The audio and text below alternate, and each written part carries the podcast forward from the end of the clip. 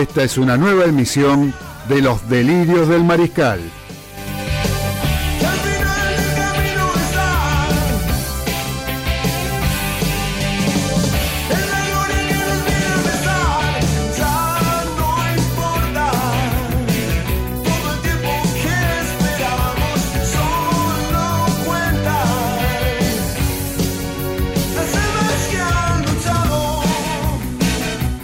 Los acompañaremos durante dos horas con la mejor opinión del acontecer deportivo y todo el rock argentino.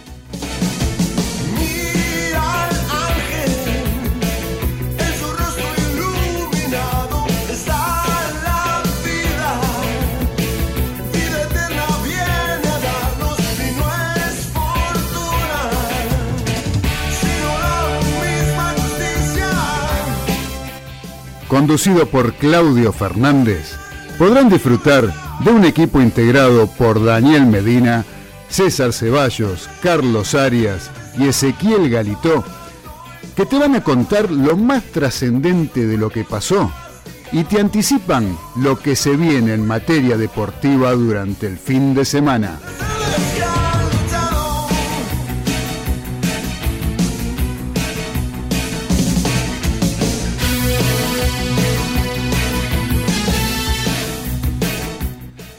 No te muevas de Radio del Pueblo, que ya comienza Los Delirios del Mariscal.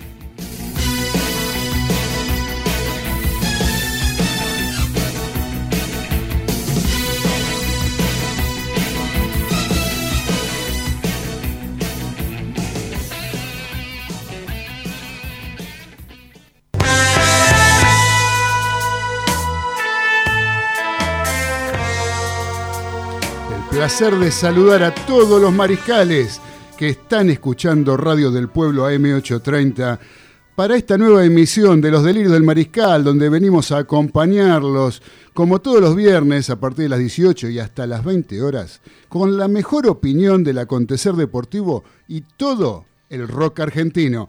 Así que estamos empezando esta nueva emisión en esta tarde de primavera, bien de primavera en la ciudad de Buenos Aires, fresquita, con mucho viento, que el viento realmente a mí me molesta y mucho. ¿sí? Eh, el día está lindo, hay sol, pero es como esos días que en la playa tenés que agarrar y poner la sombrilla de escudo, ¿viste?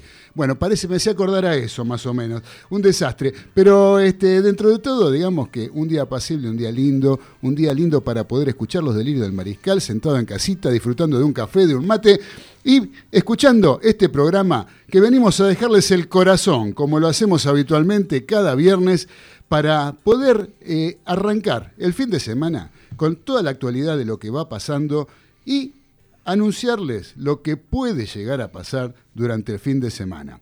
Así que, ¿saben qué vamos a hacer? Vamos a arrancar, pero con los títulos. Los títulos de los delirios del mariscal en este viernes 2 de octubre del año 2020. Dale, Nico.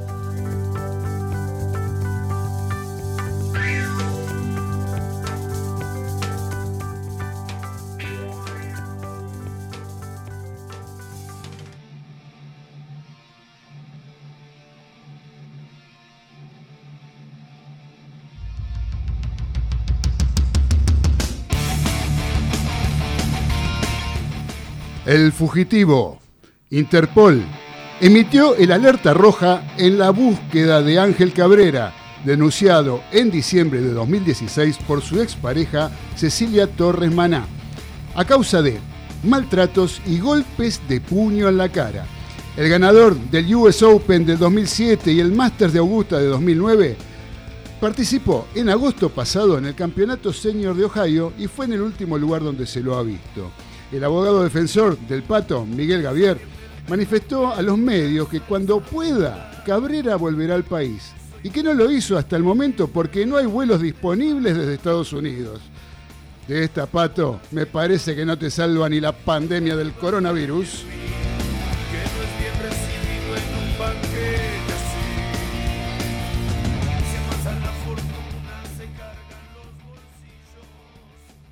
Epa, esta sí que no la esperábamos. Así parecen decir los equipos de la Fórmula 1 actual, Red Bull y Alfa Tauri, tras el anuncio de Honda que finalizará su participación en la máxima categoría del automovilismo mundial y dejará entonces de proveer motores de competición en el año 2022. Los nipones aducen que se dedicarán a la investigación y futuros desarrollos de unidades y potencias energéticas. En criollo, resumimos, no quieren poner un mango más. En japonés, resumimos, yo no colo más en Fórmula 1, Giles. Voy al coliseo a prenderme fuego. Los Pumas sin lengua. Tomás Lavanini, segunda línea del seleccionado argentino de rugby y de Leicester Tigers, sufrió una lesión en el tobillo durante la disputa de la semifinal de la European Challenge Cup contra Toulon. La lesión lo mantendrá alejado de las canchas hasta finales de diciembre, lo que le impedirá disputar el Rugby Championship con los Pumas. Una pena lengua, el pack argentino te va a extrañar.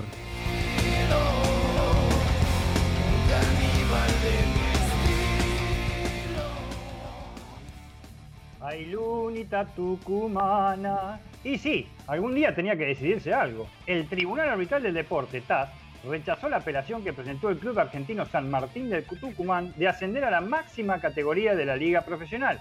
Todavía no dio fundamentos de su resolución, pero sí ya se reconoció el resultado del fallo. El club norteño deberá pagar, mejor dicho, 2.500 francos suizos a la AFA por las costas legales incurridos y el pago de los costos del arbitraje. Del Jardín de la República llueven sapos y culebras para la entidad madre del fútbol argentino. Y apunta además contra el presidente de la Cámara de Diputados de la Nación por un club del que fue dirigente. En fin, una resolución que ya está tomada y no hay vuelta atrás. Para reflexionar un poco, querido San Martín, si vas en una lucha desigual, observa con quién te enfrentas, porque las cruzadas heroicas se dan solo en las películas.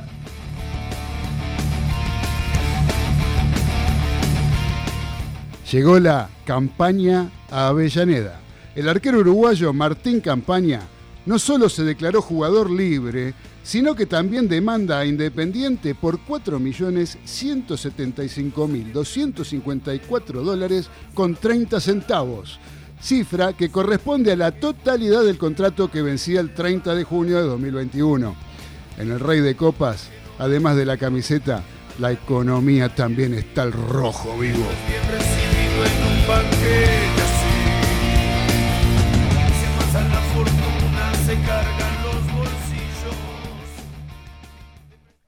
Y je suis París. Acá estoy, París. Eso parece decir la argentina Nadia Podoroska en el templo francés del tenis, Roland Garros. La rusita, como se la conoce a esta Rosanina, nieta de ucranianos, comenzó a comerse rivales desde la clasificación y ahora está ya en los octavos de final del Grand Slam. Ya se meterá entre los top 100 del ranking mundial y es la mejor tenista criolla de la actualidad. Ojalá sigan viniendo triunfos, pero con tranquilidad y paso a paso dentro de sus 23 jóvenes años. Ah, entre sus víctimas en territorio galo están Minen, Putinsleva, Shmedlova y ahora deberá enfrentarse con la checa Kreksikova. Si siguen jugando contra eslavas que terminen en OVA, la mano viene genial. Nadia Poderosa, perdón, Nadia Podoroska. Cuando el fuego crezca quiero estar allí.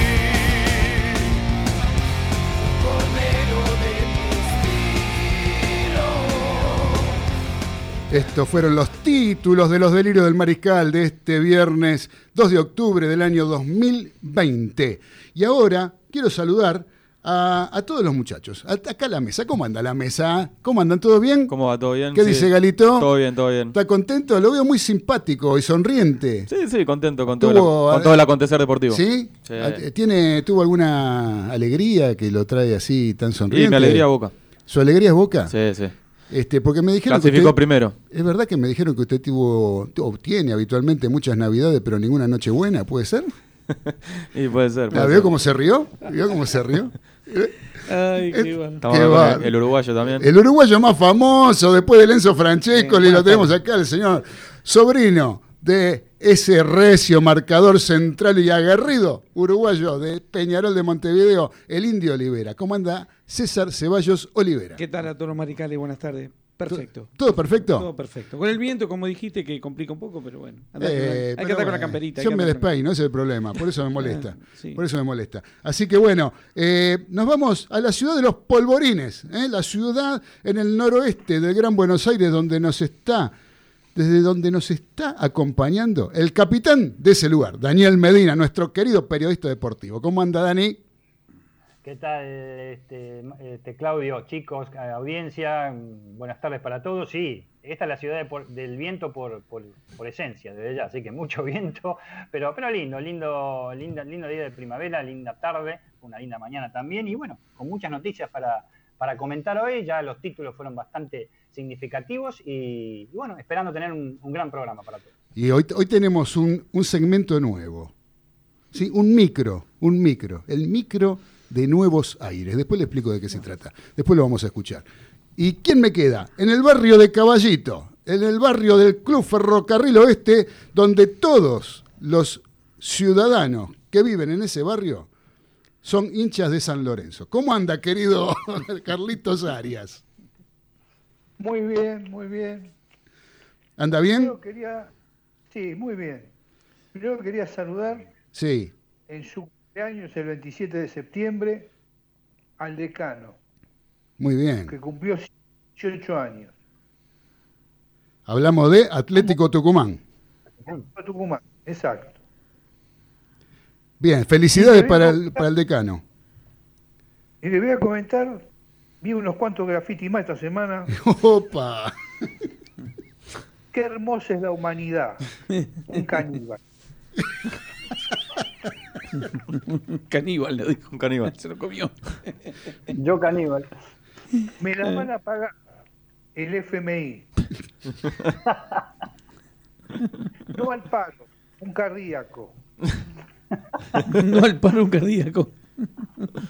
Mi viejo es un viejo verde. Hulk. no tengan miedo. Es una nube pasajera, Noé. ¿Alguno más?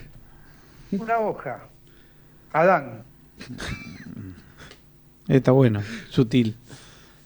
Cuando yo asuma, voy a pagar todas las deudas. Mandrake. Muy bien, Carlitos. Muchas gracias, querido Carlitos Arias, como siempre, haciéndonos reír un poco. Vos sabés que tenemos dos líneas telefónicas para quienes se quieran comunicar con nosotros. Son el 4371-7045 y 4371-7046. Quien quiera llamarnos, mandarnos algún mensaje, pedirnos algún tema, solicitar, hacer algún comentario, alguna crítica, lo pueden hacer estos números, 4371-7045 y 4371-7046. Quien quiera, ya les digo, o a veces alguno que quiera decir algo al aire, ¿eh? mientras sea respetuosamente, lo vamos a atender y con gusto podrán acompañarnos en nuestra transmisión.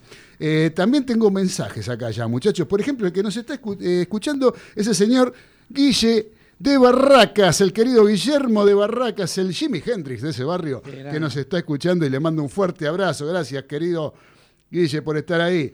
Osvaldito Pane, que dice, acá firme, Claudito querido, eh, y un poco verdolaga, pone, un poco, claro, porque ah, este es del barrio de... Este, eh, o sea, él es de River, de River, ¿no? Pero su corazón es verde. El corazón lo tiene también compartido ahí en un rinconcito con el, tren verde de Caballito. Eh, después tengo un señor que vive a unos cuantos kilómetros de acá, ¿sí? El señor eh, que vive en el estado de Nueva York, en Long, Island. ¿sí? Dice el señor Robert, a quien le saludo, le mando un abrazo muy grande al querido Robert. Dice, hola mariscales, un abrazo a la mesa y a todos eh, a toda la buena gente escucha eh, de los delirios del mariscal, de la distancia con un espectacular día de otoño. De otoño. Ahí ya viene, empieza a venir fresquito en, Nueva York, ¿eh? mamita querida, te quiero ver ahí. ¿eh? Estuvimos el otro día compartiendo este Copa Libertadores con Robert. Tenemos, hoy tenemos cumpleaños. ¿sí? Tenemos cumpleaños del el señor Trapito. Oh, oh Trapito Quesada. Le mandamos un fuerte abrazo desde acá. ¿Sí? Eh, y también el cumpleaños de, me dijeron, de un señor que gracias a su venta River pudo cerrar su herradura monumental. Ah, sí, nos dijeron. Nos dijeron, nos dijeron que el señor José Omar Sibori, hoy sería el natalicio, ¿no? Como se dice, las personas que fallecieron el día del cumpleaños natalicio. el natalicio. Así que bueno, y acá tengo un mensaje de audio, a ver qué nos dicen. A ver. Hola chicos chicos, acá estoy esperando escucharlos, mate y tejido en mano, ya acomodada para escuchar y disfrutar un lindo rato. Espero que salga todo lindo, como siempre, y les deseo lo mejor. Un beso muy grande para todos. Chao. Muchas gracias, querida Beba de Flores. Como ella cumpliendo con el mensaje de audio. locutora, ella, sí, ella todos los, todos los, este, todos, los todos los programas, ¿sí? Chequeate este, a ver qué dice. A ver. A ver ese, chequealo y después lo, después lo pasamos. ¿Eh? Mientras tanto, yo les quiero contar algo. Que estamos en unas épocas nosotros de vacas flacas, económicamente hablando, muchachos. ¿Eh? ¿Qué, qué, opinas, César? Te veo ofreciendo la cara. Te veo bravo, la cara. Está bravo. Así que bueno, está bravo. Y por eso, a veces uno quiere hacer un regalo, comprarse alguna camiseta o una prenda deportiva original y se te hace casi imposible le querés hacer un regalito, alguna cosa, se hace muy difícil. Está todo muy salado. Está todo bravo. Para eso existe MP Indumentaria Deportiva, donde vas a encontrar las mejores réplicas de todos los clubes, con calidad de excelencia, atención personalizada y precios imbatibles. También encontrarás exclusiva ropa informar para hombres y mujeres, jeans, calza, remera, todo ese tipo de cosas, lo que vos quieras. Además, también podés abonar todos los artículos a través de Mercado Pago con tus tarjetas de débito y de crédito. No dejes pasar esta oportunidad ingresando en Facebook a MP Indumentaria Deportiva y en Instagram arroba MP Indumentaria 12, ¿sí? Como la barra de boca, la 12, el número 12, arroba MP Indumentaria 12. Ahí podés encontrar eh, que Cristian te va a atender. Ahora, tenemos como siempre, esta semana, si vos estás escuchando los delirios del mariscal, y sos Geneise, tenés una ventaja, tenés un beneficio por ser oyente, por ser mariscal, por ser un mariscal más. Esta semana, mencionando el nombre de nuestro programa, Los Delirios del Mariscal, puedes adquirir la camiseta de entrenamiento sin mangas de boca a solo, ¿sabes qué? Una, ganga. Si no te la compras es porque sos de River, mira lo que te digo. 1.100 pesos. La azul y la blanca, las dos. Están las dos. Cada una. Cada una, cada una. No, usted dice, pues, usted ya quiere comprar dos por 1.100 pesos. No, una, una. No, Cada, cada, una un 1100. Usted, Galito, no, yo te decía los colores, te decía los colores. Ah, los colores que vienen. Claro. Ah, ¿usted la vio ya? Claro. ¿Ya se la, compró? Y estoy próximo a comprarla. Ah, muy bien. Me parece que usted, eh, César. Hay de no, River. yo todavía no la compré. Pero hay de River. Sí, hay, hay de River. Hay de River. bueno, bueno ah, y aparte, ¿sabes qué buena calidad que son? Se nota. Bueno, así que ya saben, muchachos, mencionen los delirios del Mariscal en MP Indumentaria Deportiva y por la camiseta de Boca de entrenamiento sin mangas a una Luca 100. un, regalo. es una ganga, no la puedo dejar pasar. Por otro lado, ustedes saben que estamos eh, en épocas de Zoom y reuniones virtuales. Entonces tenemos soportes para celular. ¿En dónde? En lo que es Bro Objeto Sociedad Anónima. Ahí puedes dejar tu teléfono apoyado y liberas tus manos. ¿Sí? Por otro lado, también hay soportes para notebook que elevan el monitor 10 centímetros y mejora tu postura para cuidar tu espalda y potenciar tu trabajo. ¿Dónde lo encontrás? En Instagram, en arroba brobjetos, con una sola O, brobjetos. Y en la tienda virtual, donde también puedes hacer cualquier encargo y puedes observar todos los artículos de diseño que tiene la gente de Brobjetos, es www.brobjetos.com.ar. ¿Sí? Ahí podés encontrar todo. La verdad que ya cumplí. Ya dije todo lo que tenía que decir. Gracias a los sponsors. Gracias a los sponsors. Así que muchachos, este, vamos a plantear alguna cosita. Eh, Dani. Sí, señor. ¿Tenés eh, cuatro o cinco minutos, si querés, para contarnos algo de lo que es el ascenso, qué novedad de ascenso hay y qué es lo que nos trae eh, este fallo del TAS que, salió ayer a la luz, ¿sí? y se conoció ayer y qué consecuencias puede traer, porque era lo que estaban esperando para empezar a sortear el torneo, ¿verdad? Desde ya, este, el fallo que se conoció ayer a favor de, la AFA, en contra, no prosperó el reclamo de San Martín de Tucumán, y realmente este, se, da, se da una situación que ahora sí o sí se van a hacer los, el torneo, los torneos reducidos ¿eh? en la AFA, este, para que puedan ascender cualquiera de los 30 equipos, de los 32 equipos, perdón, 32 equipos que forman la Primera Nacional si bien nosotros, medio en forma de risa, medio en forma de verdad, hemos comentado en dos programas, en tres programas anteriores, cómo se podría disputar el torneo, definitivamente la manera de hacerlo no ha sido todavía publicada por la AFA de ninguna manera.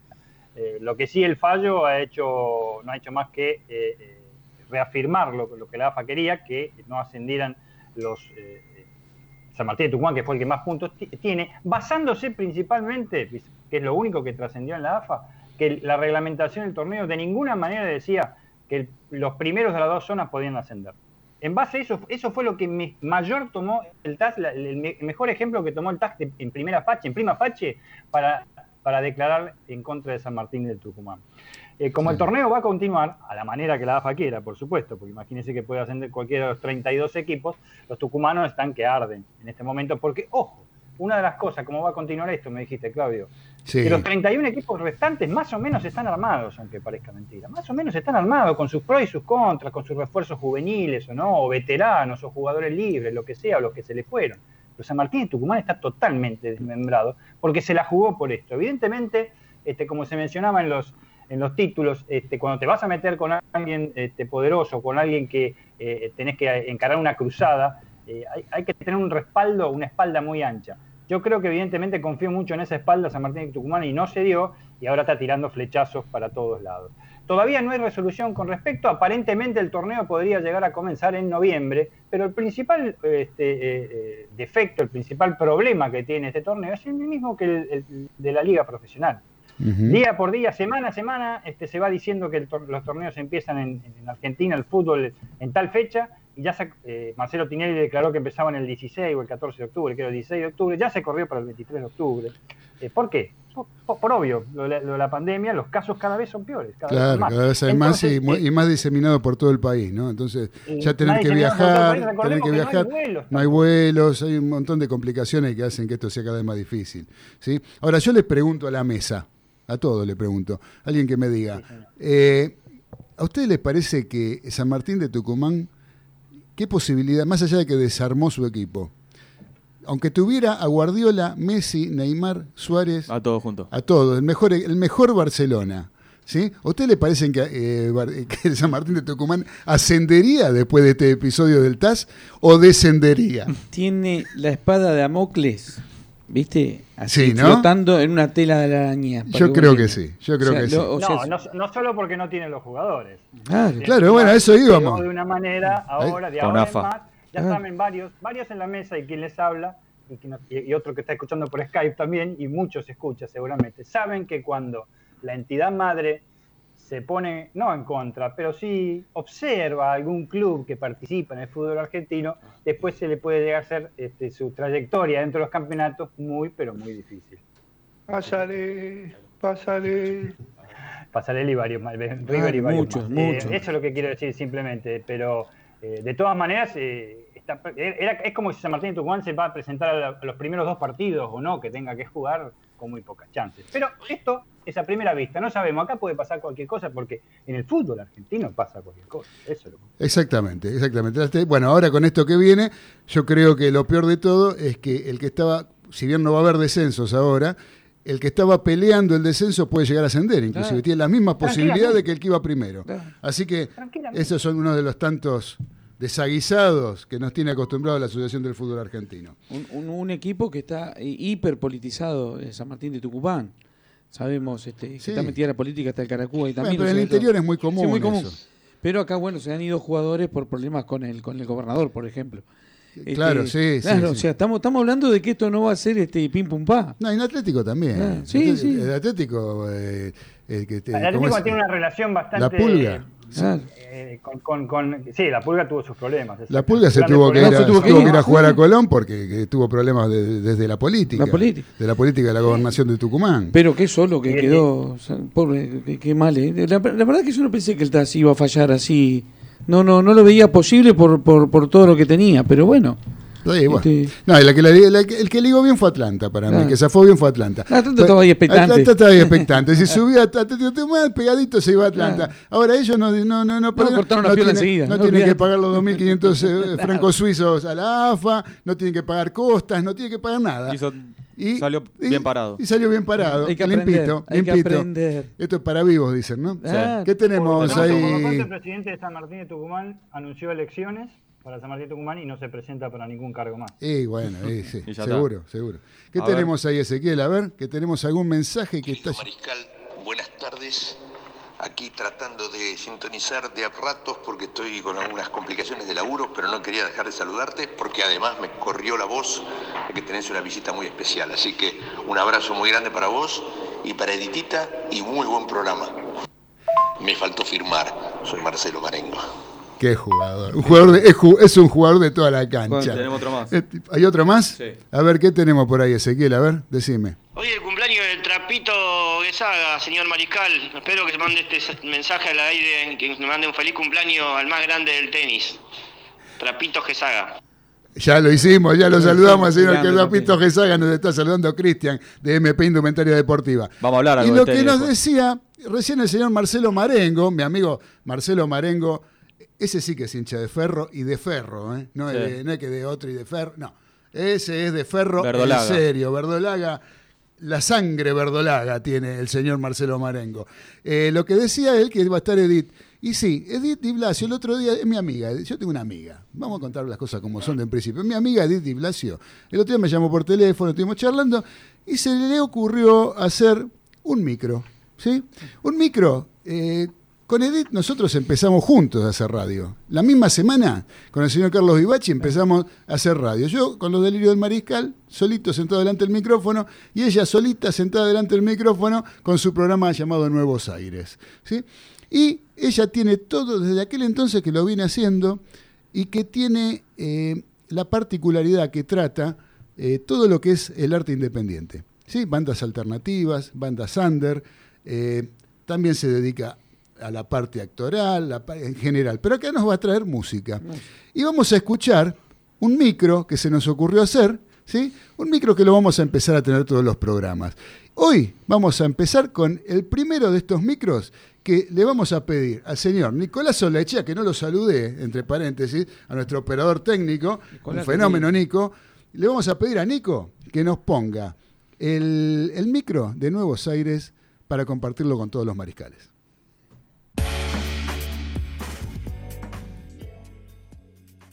Hola mariscales, los saluda Edith Di Blasio. En este segmento llamado Nuevos Aires, los ayudaré a descubrir las creaciones de nuestros músicos independientes. Hoy les presento a Pampa Trash, un grupo liderado por Nicolás Toñola, compositor y bandoneonista de esta banda de la zona sur del conurbano bonaerense. Ellos hacen tango progresivo, donde con el tango se fusionan ritmos populares como el rock, el folclore, la cumbia y mucho más. Con ustedes, Milla, del disco Bursaco.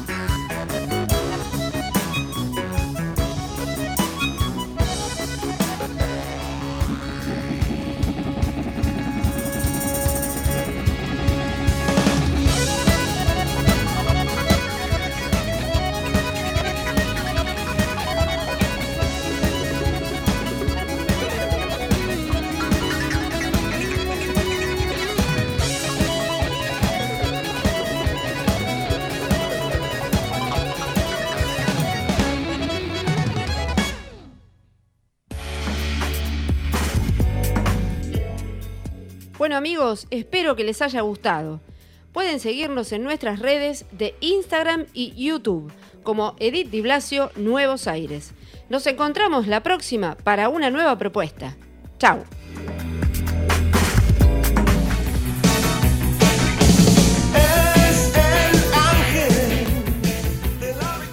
Estás escuchando Los Delirios del Mariscal por Radio del Pueblo, AM 830.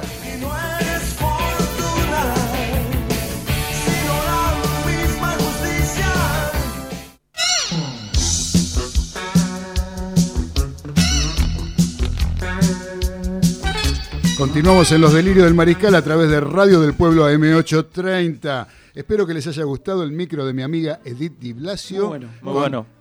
hoy nos trajo a Pampa Trash. Vamos a ver qué nos sigue trayendo en los demás programas. Pues la verdad, a mí me encanta Pampa Trash. Yo tuve la posibilidad de verlos en vivo. Ah, y bueno, sabés lo que suenan esos muchachos. El bandoneonista es excepcional. El bajista es un virtuoso.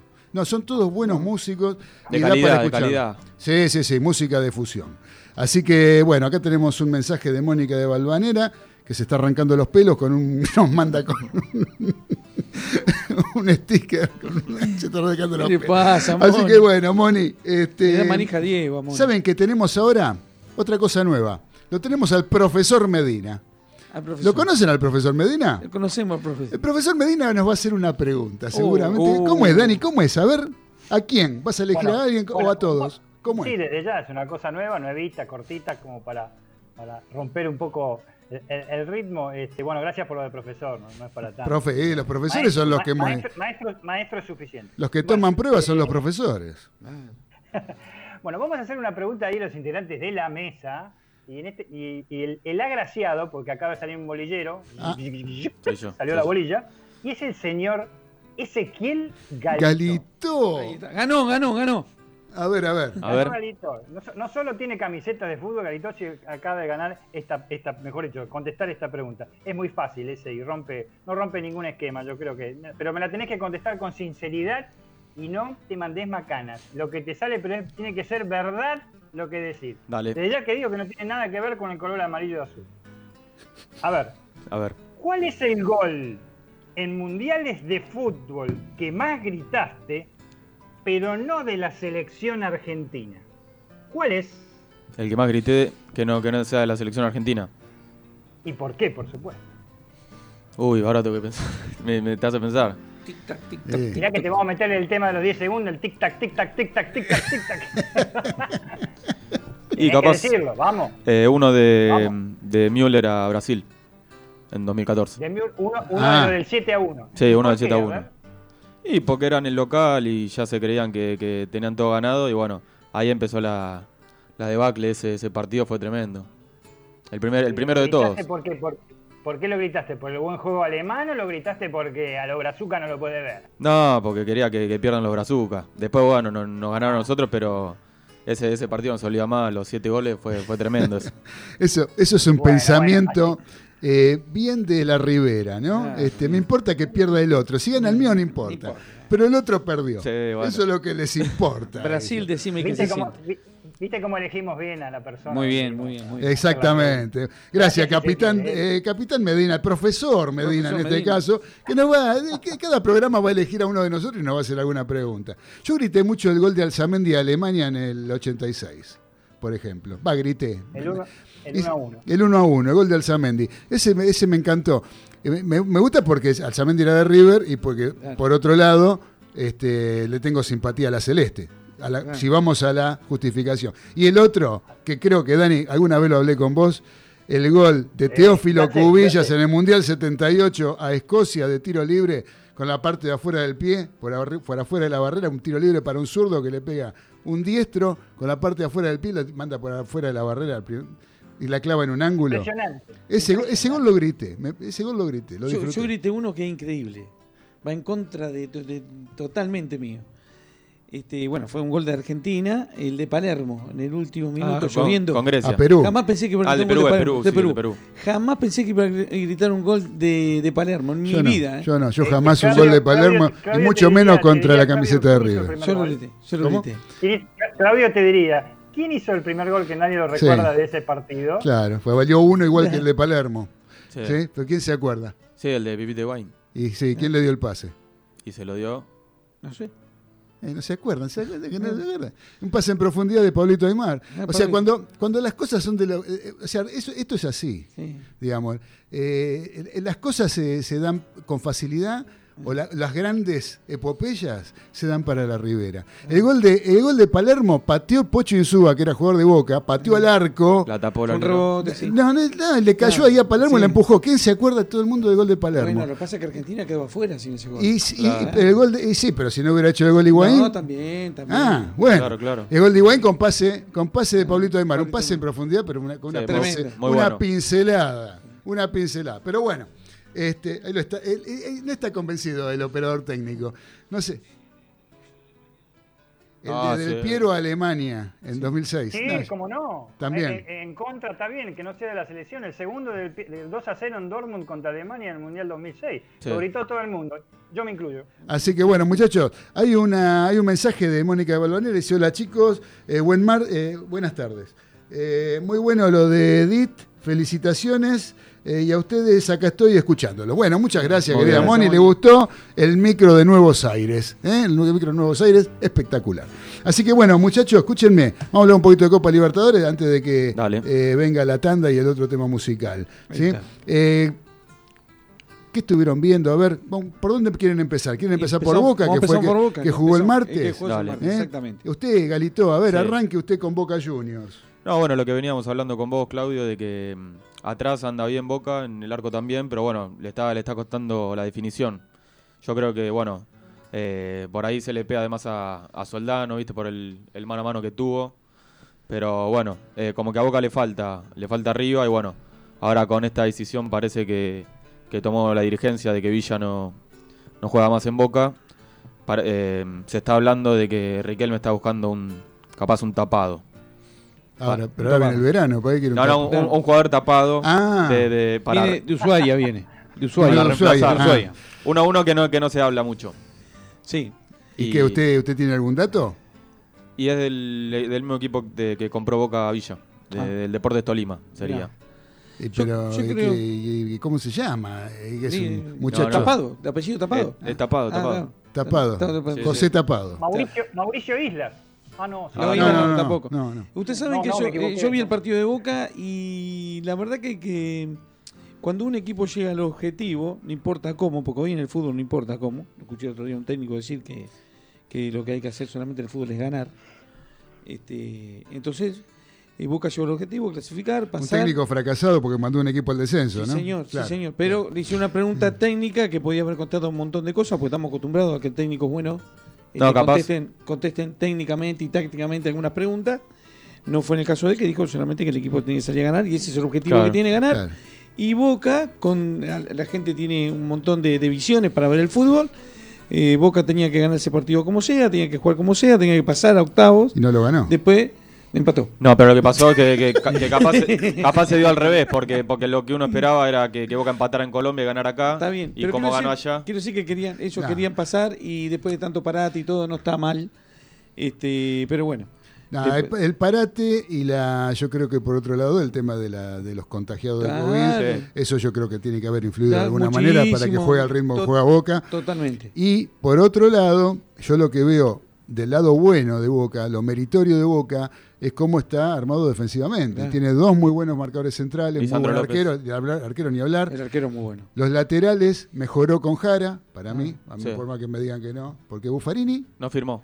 No, no, firmó. No firmó. Lo dijimos Eh, en el programa, no sé, ya Programa, hoy vamos al programa 17. número 17. en Y Buffarini no firmó. no firmó. No, Acá tengo, tengo el nombre del tapado, ¿eh? La primera vez que estudio fútbol hoy, Marcelo Palacios dice, la primera vez, ¿eh?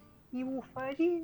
Eh, claro, ¿eh? nadie sabe. Acá tengo el nombre del tapado. A ver, Se llama Hamilton Leandro Campas. Ah. Es un volante de 20 años del Deportes Tolima. Los domingos no juega. Los domingos no juega ese. nada, capaz. Y, y está en la Fórmula 1. Hamilton. Hamilton, Hamilton. Digo. Bueno, muchachos, yo lo que creo, les, como les venía diciendo con Sí. el tema de Boca, eh, lo de Boca me parece que está bien armado defensivamente y está extrañando la explosión de Villa. De Villa. Para mí sí. O sea, porque Boca, si te agarra bien de contragolpe, porque Boca maneja bien de contragolpe, es un equipo que juega contragolpe. Y Villa Sí. es el más rápido del fútbol Y, argentino. eh, Sí. Villa Ah. es un jugador que, aparte de jugar bien, es explosivo y veloz. Entonces, eh, yo creo que lo va a extrañar Boca Villa, porque ya aparentemente no va a jugar más en No, Boca. decisión tomada. Eh, Entonces, este, me parece que pasa por ahí el tema de Boca, ¿no? Como que no hay que apurarse a defenestrar a Boca, porque están, yo lo, escucho a mucha gente hablar mal de Boca.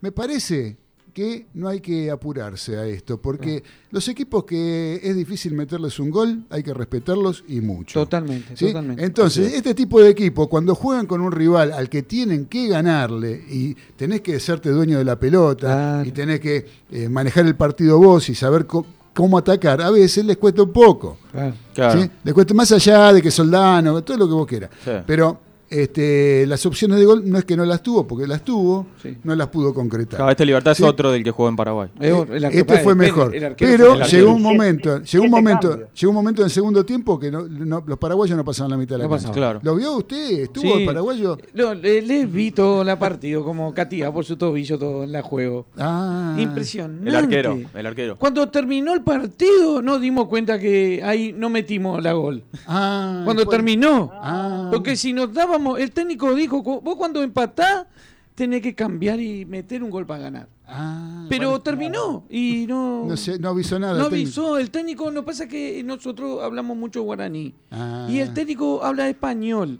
Ah. Y no entendimos cuando dijo, faltan cinco y no, no entendimos. ¿No entendió? No.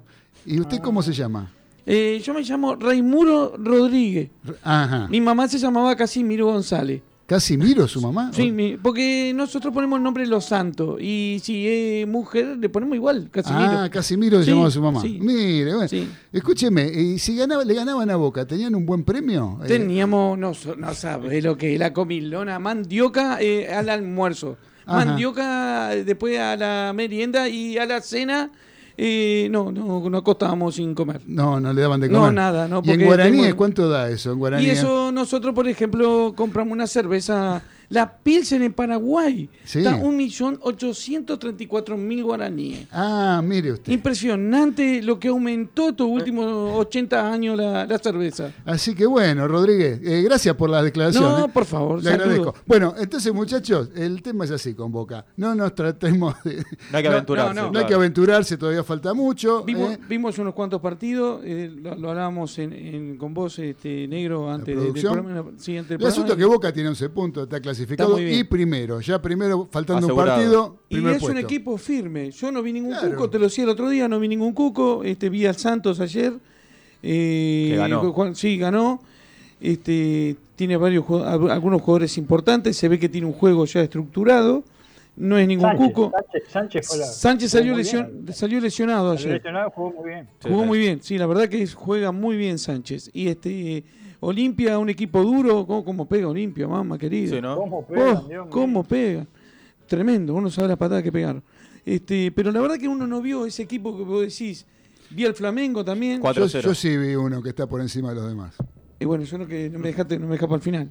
Y- Este, dele, y dele, pero- a ver. A ver, a ver. Después vino el miércoles la, la frutilla del postre, la que verdad que uno no esperaba, uno sabía, venimos hablando de las prácticas de, de- de River, cómo está Gallardo con los jugadores.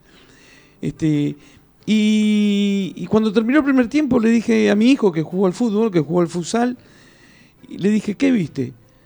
Y me dijo, parecíamos nosotros en el futsal. Y yo creo que Gallardo en esa cancha de a cinco jugadores practicó eso. Era como jugar al cuadrado en el futsal. Perfecto. Sí, no, no. En un cuadradito. No, es- Eh, es- fue impresionante. La verdad que que, no es sé. Lo que es el primer gol de River es la típica jugada que River hace por afuera, la hizo por Ah, adentro. por adentro. La hizo por adentro y terminó definiendo. De frente, como venía entrando Julián Álvarez, que bueno, es todo un hallazgo. Eh, otra cosa, le están dando una manija a Julián Álvarez, parece que Van Basten, la reencarnación de Pelé. de- de- y bueno, No, de a poco, de a es, poco, es pero- un buen jugador, está apareciendo. Tranquilo, Tranquilo, muchachos. claro. tranquilo. poquito. No le metan mochila al los pibe, pibes, los pibes, los pibes. Yo creo que Gallardo esto lo debe tener claro Sí. y, y lo debe haber hablado con él y todo. Pero yo creo que eh, los pibes, generalmente, los que son buenos, Sí, tienen una aparición así descollante, porque no los conoce nadie, Claro. ¿sí? porque salen con todas las ganas, por to- después tienen una caída. Claro Claro, que no lo quemen, ¿sí? claro. No, no, pero más allá que los quemen Sí. o no, tienen una caída en su rendimiento. Todo les pasó. Hay ¿eh? altibajos, claro. Le pasó a todo, le pasó a Gallardo, le pasó a, todos, a a Aymar, todos. le pasó a Gago, A- le pasó a- a Messi, a todos, Messi. claro. Claro, eh, no sé, salvo fenómenos, te iba a decir, como. Messi, o como sabes quién, por ejemplo, en River, Saviola. Saviola un tipo que empezó a jugar a los 16 años. En la primera, no solo entró y metió un gol, el primer partido, sino que encima después no, siguió jugando siempre y siempre bien. O sea, no tuvo ese bajón, Saviolit. Son- pero la mayoría de los jugadores siempre tienen una gran aparición, una caída y después se estabilizan, Se estabilizan. en el nivel que están. Entonces, este, hay que ir tranquilo. Eh, yo creo que lo de River pasa más allá del nombre, de un nombre o de, de- de individualidades. Yo creo que River está muy bien estructurado. El otro día en el segundo tiempo se cayó, se lo- le podrían haber empatado el partido, un partido que el primer tiempo tendría, creo, creo que el resultado quedó corto, Sí, quedó corto. podría haber sido por más diferencia, pero bueno, no lo fue y el segundo tiempo se le complicó y se lo podrían haber ah, tranquilamente empatado. Totalmente. Ahora, ¿por qué ese bajón de River en el segundo tiempo? ¿Sí? Una por la el jugarse a todo o nada de, de San Pablo, viéndose afuera del campeonato, como quedó en definitiva eliminado. Y por otro lado, yo creo que se vio, ahí se notó la diferencia que nosotros tanto hablábamos antes de que empezaran toda esta serie de partidos, ¿no? La diferencia esa del equipo que viene con competencia y el que está empezando. Renotó. Entonces, de la forma que juega River y con el desgaste físico que hace, el segundo tiempo no le alcanza la nafta. Porque Claro. no viene en competencia, no viene con el ritmo de partido. ¿sí? Cosa que San Pablo sí. Claro. Entonces, en el segundo tiempo, yo creo que eso fue lo que ocurrió, que River se cae físicamente debido a que le están faltando partidos, le está faltando jugar, Claro. básicamente. Igual fue un, fue un partidazo en todo sentido. El primer tiempo y parte No, del fue, segundo también. fue un partido, yo hace mucho no veía. Yo No, creo que fue, yo creo que fue eh, de los equipos argentinos, porque yo no vi todos los partidos, los de extranjeros yo no los veo, normalmente no los veo, eh, salvo que jueguen como un equipo argentino. Pero eh, yo creo que de los equipos argentinos fue el único que tuvo un rival en serio. Sí, Hasta, hasta, ahora. sí, hasta ahora. Hasta ahora, hasta ahora. Lo Quedó que se un vio gran, hasta equipo, ahora. un gran equipo fuera en primera ronda, increíble. Por eso, bueno, pero Sí. River, yo creo que fue el, el- el único de los cinco argentinos que tuvo un partido, un rival, en serio. Sí. que, que no fue tampoco, ni siquiera fue el mismo que jugó Nada que en ver, San Pablo. nada que ver. ¿Sí? Creo que este fue, eh, la forma en que jugó contra River, fue así todo River, yo creo que el primer tiempo Tres o mere- cuatro. mereció ganar por más. Pero no por culpa de San Pablo, que era un mal equipo. No, por mérito, por cómo mérito. por mérito de River. Realmente que vos los ves y son aviones. Y a la velocidad y la precisión con la que juegan. Montiel Parece, parece- por momentos parece que estás viendo un equipo euro- europeo. Europeo. Europeo. Sí, señor. Así que bueno. Lo único, Clau, y lo único, si me permitís, cortito. Sí, cómo no. eh, la verdad que coincido, que es, de que es el mejor equipo de fútbol argentino. Vuelvo a insistir que River está jugando de River como hace tres o cuatro años y Boca está jugando de Boca. ¿Eh? Los dos a su manera. Claro, Los dos a su sí, manera sí, y los sí, dos sí. logran, Claro. logran objetivos y logran triunfos y están siempre en el, calen- en el- en el candelero. Lo que tendría que decir de, de River, que me encanta y que hace un doblaje increíble de marca, Ah, sí. Fíjense lo que estoy hablando, no estoy hablando de la parte ofensiva, estoy hablando de la parte defensiva. Hace un doblaje de marca increíble como en el básquet. eh, y ese- eso se paga, como decís vos, Claudio, sobre todo promediando el segundo tiempo y más con, con el tema de los no entrenamientos por, por la pandemia. Pero lo que sí tengo que decir de River es que sí, cada vez más es un, con el poderío que tiene y siendo el mejor plantel de la Argentina, último campeón y subcampeón de la Libertadores, es un plantel muy corto. ¿eh? Claro. Me parece a mí. Sí, sí, sí, muy corto. Difícil reemplazar a algún jugador de Libre que, que- que se lesione o que Seguro. tenga una mala forma. Y ese es, digamos, el, el debe que tiene River, que es peligroso y que se- obviamente Gallardo lo debe tener controlado, pero es el, que tiene, me parece, siempre al límite, está en ese aspecto. A mí, a ust- a ustedes, aunque les parezca mentira, van a decir, vos tenés que está loco, ¿no? Pero a mí, ¿sabe qué me gustó? Cuando entró, Poncio me gustó. Ah, No te voy a decir, eh, ya te digo, eh, elegir una individualidad es bastante complicado en River, ¿no? Porque elegir un- una figura. Fue Martínez difícil. Cuarta jugó un partidazo, Pinola jugó un partidazo y varios Pinola. un todo, partidazo. de la Cruz. De la todo. Cruz. Todo, por eso, pero este, pero cuando entró Poncio, Poncio empezó a jugar partidos de copa, como me- empecé a ver de vuelta el equipo copero. Como Porque, gusta. Claro, porque vos lo ves que va, cuando le agarra la pelota al rival y se va al campo rival y va y le hace un FAU allá y corta la jugada. Claro. O sea, esos son, son los tipos, Claro. esos son los que yo digo Que hay que tener. juegan con inteligencia. Inteligencia, claro. ¿sí? Que también es saber. Pérez, Pérez está jugando muy bien. No, Pérez No, está no, muy no. bien, Pérez está jugando encanta, muy bien. Si Enzo Pérez está jugando un partido, para mí, es más, en, el entretiempo hablábamos con César del partido y yo le- él me decía a los jugadores que le gustó, yo le digo, a mí me gustó Enzo Pérez. Yo no te voy a decir que no. Enzo Pérez tiene un, tiene un, eh, tiene un plus sobre Claro. los demás. Vos lo ves como juega el tipo, recupera, juega, distribuye, hace un montón de cosas. Pero a mí me gusta en la Copa Libertadores, me gusta Poncio. Me- Cuando Poncio está bien, a mí me gusta que juegue Poncio. Porque Poncio es inteli- no solo juega, también Juega sabe dónde, Copa, sabe dónde ir a hacer un fútbol. Claro. No te vas a hacer un, un tiro libre para que te claven adentro. ¿Entendés? No lo va a dejar venir hasta el borde del área propia para hacer un foul. Va y lo hace en el campo rival. Y le Ahora- corta la jugada, viene, ya volvemos, nos armamos, Ah, ya es otra cosa. Porque ellos esperaban, ellos eran terribles, ellos jugaban muy bien, ellos Sí. como, como vos los atacabas, ellos jugaban, tocaban atrás para que vos salgas. Fue un partidazo, yo No, lo fue un volví de partidazo. vuelta, yo lo volví a ver. No, fue un partidazo, fue, fue un partidazo. increíble el partido, fue muy Después buen partido. bueno, después tuvimos Racing, porque ya estamos sobre la hora, muchachos.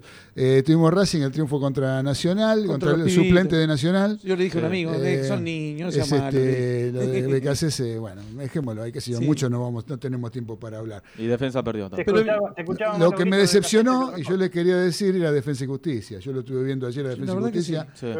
Sí, muy mal. Y, y realmente me decepcionó lo de Defensa y Justicia. Tenía una gran chance que había perdido limpia, A mí me decepcionó que vi este Independiente del Valle, por ejemplo. que se comió cuatro. Todo el baile que se Die- comió. Diego de Golney dice que dice yo vi el debate de Donald Trump que era más divertido que ver a Boca.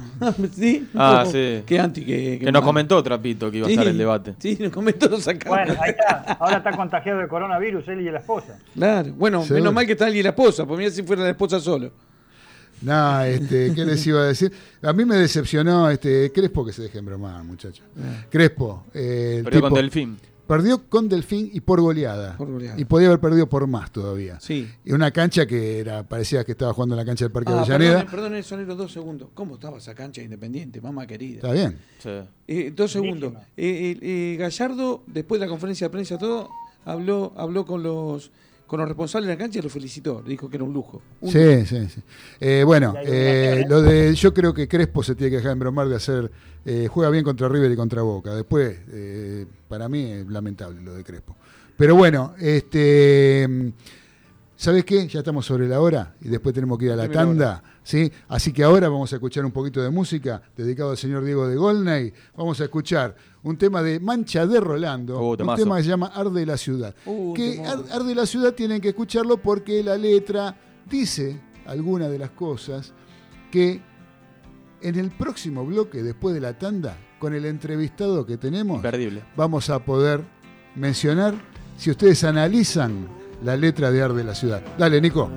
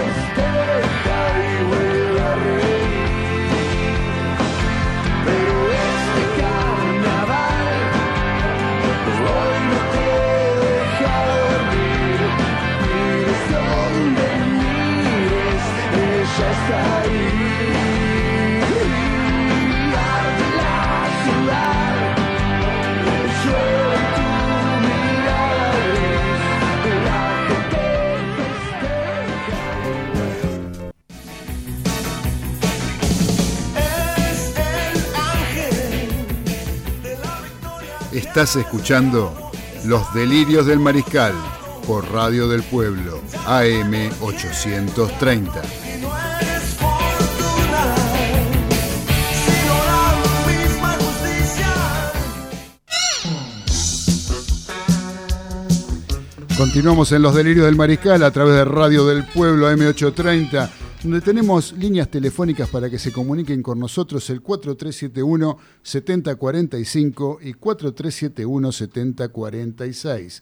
Y mientras tanto, mientras nos vamos conectando con la nota que tenemos planeada para hoy, les voy a contar que gracias a esta pandemia, o por culpa de esta pandemia, estamos pasando económicamente, hablando a una época de vacas flacas. Y a veces nos cuesta adquirir una prenda deportiva original.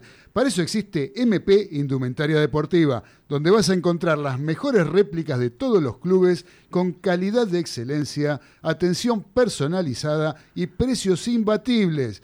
También encontrarás exclusiva ropa informal para hombres y mujeres, jeans, calzas, remeras. Además podés abonar todos los artículos a través de Mercado Pago con tus tarjetas de débito y crédito.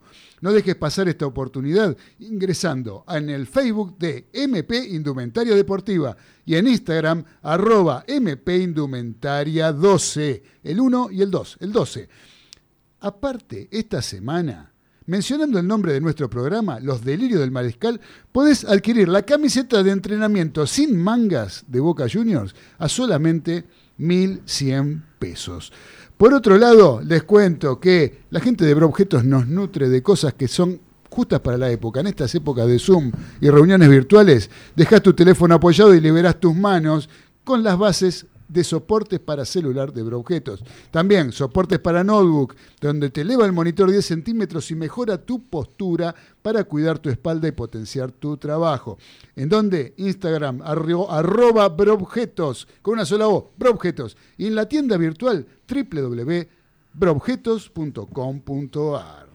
Ahí ahí van a encontrar no solamente los soportes, sino que también van a tener el acceso a todos los objetos de diseño de la gente de Bro Objetos. Así que, bueno, me dicen que ya tenemos a eh, una nota, una persona en línea que se trata de un abogado, escritor, periodista, ¿sí? un señor que escribió un libro que se llama 78, Historia Oral del Mundial. ¿sí? Un señor que se ocupó de hacer una investigación exhaustiva durante cinco años para plasmarla en este libro que realmente da para leerlo y tenerlo en la biblioteca de colección, porque es para eso. Me estoy refiriendo a quien lo escribió, al señor Matías Bauso, a quien lo saludo y le digo, buenas tardes Matías, te habla Claudio Fernández de Los Delirios del Mariscal, ¿cómo estás? ¿Qué tal, Claudio? Gracias por llamar. Un gusto, un gusto que para nosotros de que nos estés acompañando eh, en esta tarde de, de viernes. ¿sí? Así que, eh, Matías, eh, tengo entendido que tu libro abarca todo lo que tenga que ver con el Mundial 78, pero no solamente a partir del 25 de junio del año 78, sino también eh, todo lo previo y todo lo que tiene que ver con la designación de Argentina, eh, que hubo, tuvo todo un trasfondo político, ¿no? Según tengo entendido. Sí, el, el Mundial eh, era un viejo anhelo eh, de, de la Argentina, por poder organizarlo. Eh, hipotéticamente, después del Mundial del 30, se había establecido la alternancia entre Sudamérica y Europa, que eran los dos lugares donde se jugaba el fútbol, y donde el fútbol era muy popular y donde estaban los mejores equipos. Entonces, después del Mundial del 30 en Uruguay, el 34 en Italia, el 38 le tocaba a la Argentina. Bueno, el presidente de la FIFA, Jules este, pidió una excepción y llevárselo a Francia por los tiempos políticos que, que había para este, oponerse a los Juegos Olímpicos del año 36, de los Juegos los, los conocidos como los Juegos Olímpicos nazis. Este, y aparte, Sanet era un hombre muy grande y tenía miedo de morirse y no ver el mundial en su país. Eh, entonces se lo llevaron a Francia. Bueno, no importa. El 42 es en Argentina. Naturalmente, en el 42 no se jugó por la guerra. Recién se recuperan los mundiales en el año 50, cuando Argentina estaba, eh, había habido una huelga en el año 48 de jugadores que se habían ido, eh, 50 de los mejores jugadores de acá, 48 eh, que se habían ido a, a- a Colombia. Eh, Perón tenía problemas con la, lo- la Confederación Sudamericana eh, y demás, entonces se empieza a Brasil. Entonces, otra vez a, a esperar. Hubo dos mundiales en Europa. Bueno, el 62, sí, señores, lo va a organizar finalmente Argentina. Sí, ¿Por qué? Porque el rival era Chile. claro. Tanto es así que Carlos Dittborn, que era el, el, el organizador chileno, digamos, quien, sobre quien recaía la, el peso de la organización en Chile, el lema era, como nada tenemos, todo lo haremos. digamos. Con ese lema fueron a la reunión eh, en, en la FIFA. Y Argentina, absolutamente confiada que iba a ganar, con, con el Monumental, la Bombonera, el estadio de Racing, el- cualquier estadio del interior que pudieran eh, construir, Sí. perdieron. Y perdieron por goleada en la votación los dirigentes argentinos. Una vez más, habían perdido también, poquito antes, las de las los Juegos Olímpicos del 56, que ganó Melbourne también. Otra votación que Argentina pensó que iba a ganar. Ajá. Este, entonces llegamos al 64, que es los Juegos Olímpicos de Tokio, Sí. que se decide la siguiente sede en Sudamérica o en América, que es el Mundial 70. Claro. Se presentan dos candidatos, se presenta Argentina, se presenta México, y se decide que el que pierda va a organizar el 78. Ujú. Naturalmente Argentina volvió a perder y volvió a perder fuerte ta- también porque porque se metió en el medio Guillermo Cañero, Ajá. presidente de Televisa, Sí, que fue el que organizó ese Mundial 70 y también el Mundial 86. correcto. Bueno, y a Argentina le quedó por descarte el 78 porque no había rivales. Este, Ahora, Matías, discúlpame, te interrumpo una cosita. Eh, tengo entendido eh, que con el correr de los mundiales, el último que se jugó con eh, 16 equipos fue el del Mundial de México 70. ¿Sí? el último, no, de 16, el último 16 fue Argentina 78. Argentina 78. Bueno, ahora, hay una cuestión de trasfondo político, lo que yo me refería también en lo que te preguntaba al principio, que tiene que ver con la postulación de Joao Belange como titular de la FIFA. ¿no? O sea, te- yo lo que tengo entendido es que como, eh, eh, como contrapartida, digamos, él ofrecía para que lo voten, para poder vencer al candidato inglés, que no me acuerdo el nombre. eh, Al Francia. Exactamente. Eh, él ofrecía, este, le ofreció, a, por ejemplo, a Argentina, le ofreció, eh, o sea, el, el- el organizar el Mundial 78 a cambio del voto. ¿Sí? Bueno, hay, hay, hay algo de eso. Eh, Argentina ya tenía la sede, ya tenía la, la, la sede desde el año 64, se la reconfirma en el año 66. Sí. De ahí al 78 pasaron siete gobiernos de distintos signos políticos y todos lo tomaron como prioridad al mundial. Claro. Distinta legitimidad porque había militares, había dictaduras, había gobiernos democráticos, todos lo tomaron como prioridad. Pero en el año 74 los presidentes Kirchner y Schulzenberg, que nombré, que fue el primer presidente de la FIFA, hasta el año 74, todos fueron europeos. Y de pronto, eh, Joao Belange dice una gira mundial para que lo voten a él. ¿Qué promete él? ¿Qué promete? Él lo que hace, se da cuenta que el fútbol se empezó a expandir, que ya no podía ser una cosa de elite de sudamericanos y europeos, entonces él va a buscar el voto a Sudamérica, con CACAF, a África y Asia, donde había muchos países. Entonces nos promete mundiales juveniles, fondos de fomento, canchas, y nos promete grandes eventos. La manera de convencerlos es que Argentina orga- organice el mundial, digo, no sacárselo el mundial Ah, correcto. y dárselo a una potencia, que la- que la potencia estaba en el asisto Claro. para, debido a la inestabilidad económica y política de Argentina, estaban al acecho para organizarlo. Entonces, lo que hace Avalanche es convencer a las federaciones, hasta ese momento menores, con reparto de, premios y, y demás, de plata, para que le den el voto. Pero ¿qué pasa? ¿Qué tiene que hacer Avalanche para eso? Tiene que cambiar el negocio, porque el negocio del fútbol no permitía repartir demasiada plata hasta ese momento. Los mundiales eran de 16 equipos, los torneos no, no, no tenían muchos sponsors y demás. Entonces, lo que intentan hacer es que el Mundial 78 tenga 24 equipos. Pero, como el- los gobiernos peronistas que pasaron del el gobierno de, de Perón, el de mm, Isabel, el de Lastir y el de Isabel, Claro. eran los que iban a hacer gobierno mientras este, seguro, se fuera el disputara. Mundial, Claro, hasta que vino el hasta que vino el golpe de Estado, el hombre fuerte del Mundial, el que recordar en esos años era Lucas Rega, claro. este, tenía su cargo mundial era el, el Ministerio de, Acción Social, ¿no? Se llamaba. Sí. Este, mm, como no había plata, como no, no había. Este, muchos países se postulaban para, para organizarlo en el lugar de Argentina. Y además se mantuvo firme en que Argentina lo iba a, a organizar. Y ahí se ganó, digamos, la confianza de un montón de, de- de países. ¿Y qué hizo? Tuvo que ceder en algo. Tuvo que achicar el Mundial de 24 a 16 países.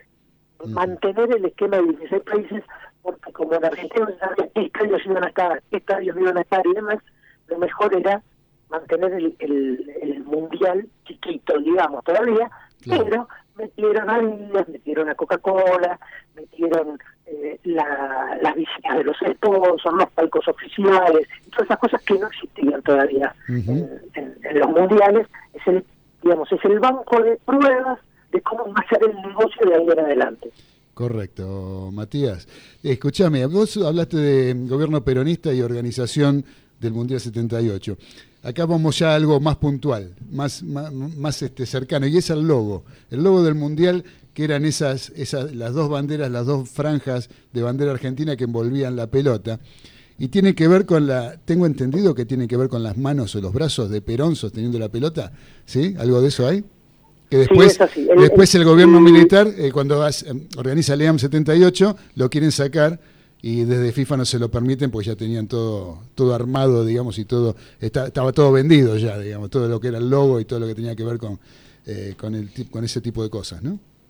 Es, es- es exactamente así. El, el- en el año 72, antes de los gobiernos peronistas, el gobierno de Lanús, se organiza un concurso para hacer la mascota, que era un gauto medio raro este, en ese momento, era un, un Martín Fierro, este, medio icónico, medio que parecía una virgen, una cosa extraña, y un logo que fue parecido al logo que después fue del Mundial 94 que hizo Ronald Shakespeare, que era un diseñador gráfico argentino notable, que es el que hizo los subtes de Buenos Aires, la señalética de los subtes y de las calles de, de- de la capital federal. Eh, ese logo, cu- cuando asume el gobierno peronista, se mantiene hasta el Mundial 74. Cuando la delegación argentina va al Mundial 74 y presenta todos los papeles como siguiente sede y demás, Sí. presenta este logo que nosotros conocemos de los dos brazos sosteniendo la pelota, que claramente lo, lo, lo, Lucas Rega y Pedro Vázquez, que era el secretario de Deportes, dijeron en un montón de entrevistas que eran un homenaje a Perón, eran los brazos de Perón sosteniendo, sosteniendo la pelota. Cuando se produce el golpe militar, lo primero que hace Leam Sí. es suspender el logo. Digo, trata de cambiar el logo, negocian con la FIFA, negocian con Coca-Cola, negocian con todo el mundo. Durante cinco o seis meses, todas las publicaciones oficiales carecen de logo. Claro. Porque el EAM 78 lo que quiere es reinstalar el anterior. Pero la FIFA se lo prohibió. Entonces, recién en octubre del 76 reaparece el logo. Mira vos. Así que bueno, hablaste ya de eh, cuando empieza el gobierno militar. ¿sí? Eh, creo que el esto ya más una opinión, ¿no? El gobierno militar, una de las cosas por las cuales siguió adelante para la organización del Mundial fue como para lograr un poco de reconocimiento a nivel popular, ¿sí?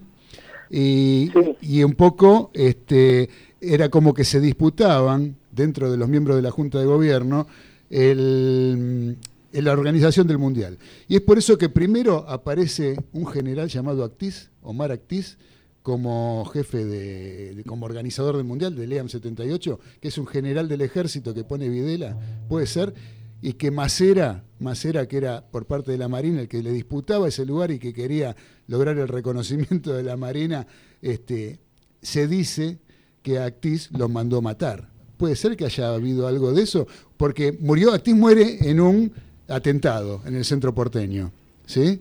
Eh, que se lo terminan adjudicando al ERP, pero por lo que tengo entendido, eh, por lo que he averiguado, parece que una de las versiones es que Macera lo mandó matar para poder él hacerse cargo a través de la Marina y después del almirante Lacoste de lo que era el EAM 78. Es, es, la, es la, la teoría más plausible, esa, la que, la que vos estás contando es, es la más plausible. Hay, hay dos modelos de mundial para los militares. Cuando se produce el golpe militar, el 28 de marzo, en una de las primeras reuniones de la Junta, viene la pregunta, "Bueno, ¿qué hacemos con el mundial? Y la acera le dice, lo tenemos que hacer sí o sí, porque es un anhelo popular y no nos podemos poner a la gente en contra de esta manera. Que es más o menos lo que dijeron todos los gobiernos antes. Hasta, hasta ahí estamos más o menos con la misma, la misma, lo mismo que hicieron los seis o siete gobiernos anteriores. Este, y lo que hizo Montoneros también, porque Montoneros decía, este, Argentina campeón, Videla al paredón, pero estamos a favor de la organización del Mundial para no predisponer a la gente en contra. Claro. Este, entonces Videla pregunta, ¿cuánto sale el Mundial? 70 millones de dólares, le dicen. Bueno, aunque salga 100, hagámoslo. El Mundial terminó saliendo 700, entre 700 y 800 millones de dólares, que serían más de 10 mil millones de dólares de ahora. O sea, una locura. Qué locura. ¿Qué pasa? Cuando nombran al, EAM, el, el comité organizador, el Sí. Mundial 78, Videla pone a un a alguien del ejército, Actis. ¿Quién era Actis? Actis era un general que tenía buena reputación y que venía de organizar las viviendas populares del FONADI este, y de construir un barrio militar. Entonces era- tenía fama de eficaz y austero. Este, entonces lo pone a él a supervisar las obras. Y segundo, la Marina filtra a la costa. Y la costa ya había estado en un comité organizador en el año 72-73. Un comité enorme, cada gobierno que, que venía ponía un nuevo comité organizador, bueno, en uno de esos comités había estado la costa. Eh, el día que Lean 78 va a dar la conferencia de prensa anunciando cómo van a ser las obras, lanzando este mundial austero, esa mañana lo matan en un, en un atentado, con una emboscada a, al general Actis. Esa emboscada después se probó que se produjo en una zona liberada, donde eh, nadie intervino, agrede. Claro. Y tiraron unos panfletos que lo quisieron hacer pasar por el de un grupo revolucionario, Sí. pero un grupo revolucionario inexistente. Digo, el único atentado que cometió ese grupo revolucionario en la historia este, política argentina fue ese. Ah, mira vos, yo tenía entendido que había sido el ERP, que le habían echado la culpa al ERP. No, no, después, 30 años después, se lo atribuyó, pero muy flojito de papeles también. Eh, digamos, no, no, Sí, digamos, sí. no hay ningún dato que permita sostener eh, esa teoría y lo que ocurrió como consecuencia de eso, lo que ocurrió es que pusieron de presidente a, al general Merlos, Al general Merlos. como Antonio Merlos. sin, sin poder alguno, Sí. y el hombre fuerte del mundial, quien manejó el mundial a fue la Costa. Claro, la costa era el vice, ¿no? Porque Merlos era el presidente del EAM. Claro, la Costa era el vice, pero Merlos era una figura decorativa, el que manejó el mundial, y al que hacía las entrevistas, y tomaba las decisiones, y se metía en todo, en Sí. todo, Sí. era la Costa. Era la costa. Eh, Matías, te voy a pasar con Daniel Medina, que está vía Skype y seguramente te va a querer hacer alguna pregunta. Muchas gracias. Eh, Matías, bueno, un honor tenerte con nosotros y bueno, continuando en medio de lo que dice Claudio, yo te lo te quería hacer una pregunta, una reflexión más que nada, porque yo viví intensamente ese Mundial 78, estaba enrolado en el servicio militar obligatorio con mis 18 años y gracias a Dios pude ver partidos personalmente y lo viví desde ya, ¿no? Eh, yo sostengo siempre que existe una aprensión una aprensión a todos los que hablamos de ese mundial en, nuestra tierra o en nuestro país, porque eh, mm, se lo relaciona directamente con la dictadura. Obviamente es la que organizó, más que nada, en su gran parte, como bien vos dijiste recién, el mundial. Eh, mm, puede ser, la gente debería comprender que eh, lo que nos manifestamos, lo que se manifestaron en las calles, como yo, yo salí a festejar el, el 25 de, de- junio, me acuerdo, a las calles, llegué al obelisco, lo hacíamos por el triunfo que disfrutábamos, que era el fútbol, nada más que eso ignorando casi totalmente lo que estaba ocurriendo en nuestro país en materia de derechos humanos, por ejemplo, que era gravísimo. ¿Qué pequeña reflexión me podés comentar eh, de esto en cuanto a, la ingenuidad o a la inocencia que nosotros teníamos en ese momento? Eh, a ver, yo eh, abono casi totalmente lo, lo que decís vos. Yo estoy muy muy de acuerdo. El organizar un mundial y ganarlo era un viejísimo anhelo popular. Así que nadie estaba en contra, digamos. de Los disidentes, eran muy poquitos Borges, era un disidente, Panzetti, que se murió en, en abril del 78, no llegó a ver el mundial, era un disidente, pero casi nadie hablaba en contra del, mundial. Eh, los militares lo organizaron, pero lo agarraron en marzo del 76, eh, que mientras hu- hubo otros siete gobiernos previos, muchísimo más los gobiernos peronistas, insisto, ya por, por una cuestión de cercanía también, eh, que quisieron organizarlo, que pusieron lo pusieron como prioridad. eh, o sea, no hubo ningún gobierno que dijo, no, mire, esto sabe qué, lo devolvemos, no, no vamos a gastar esta plata, no, no, no le vamos a hacer y demás. Pensar que el Mundial de fútbol es solo un hecho futbolístico es un error. Pensar que solo es un hecho político es un error. Atribuirle, a ver, después del partido con Perú, después del partido con Holanda, se calcula que salieron a la calle en, en todo el país entre 16 y 18 millones de personas. Esto es más del 70% de la población, eran 25 millones de argentinos. Eh, salieron como luego de Arabia después del partido con Perú y hacía 12 grados bajo cero. Y salió el 80% de la población. Eso no se provoca, eso es un fenómeno sociológico que ocurre. Y generalmente lo único que lo puede provocar es el fútbol. Este, eso lo puede provocar solo el fútbol. Tanto es así que los militares, después del Mundial 78, intentaron replicar ese fenómeno, no pudieron nunca. Intentaron hacer con el Mundial de Jóvenes sobre patines, con el Mundial Juvenil del 79, con cada boxeador que salía campeón del mundo, con algún triunfo de vida, con lo único que pudieron replicar, movilizaciones populares. Y eso fue la Pa- otra Para mí, perdón, perdón, este, Matías, para mí incluso, eh, que ya te digo, estaba, estaba en el servicio militar y estábamos en, en vísperas, en un semestre muy complicado porque estaba el tema de- del Beagle con Chile, este, sorprendió a los mismos militares la salida, tanta salida de gente, ¿no? Este, como, bien vos decís, este, y como yo expresaba con respecto a la inocencia, lo que se quería lograr. Esa es, esa es exactamente una de mis tesis. Lo que acabas de decir vos es una de mis tesis. Este, en el libro hay dos respecto a los militares, digamos, las las más importantes. Una es esa que es, los militares no calcularon las movilizaciones populares. ¿Por qué? Porque si los hubieran calculado, los hubieran tratado de impedir por tres motivos. Uno, porque la, la masa de la calle era un fenómeno peronista y ellos lo último que querían era parecerse a los peronistas. Eso por un lado. Segundo, era un gobierno sin masas, era un gobierno que no tenía un apoyo popular. La gente lo aceptaba, pero no tenía apoyo popular. Tercero, no sabían qué podía ocurrir con las masas en la calle. Es, un- es impredecible y es inmanejable. Entonces, si hubieran podido evitarlo, no hubieran, aparte la, la imagen que ellos querían vender de la Argentina era la del orden, era la de la tranquilidad y el orden. A eso apostaban, a poder organi- organizarlo bien y zafar del escrutinio internacional en cuanto a nuestras capacidades organizativas.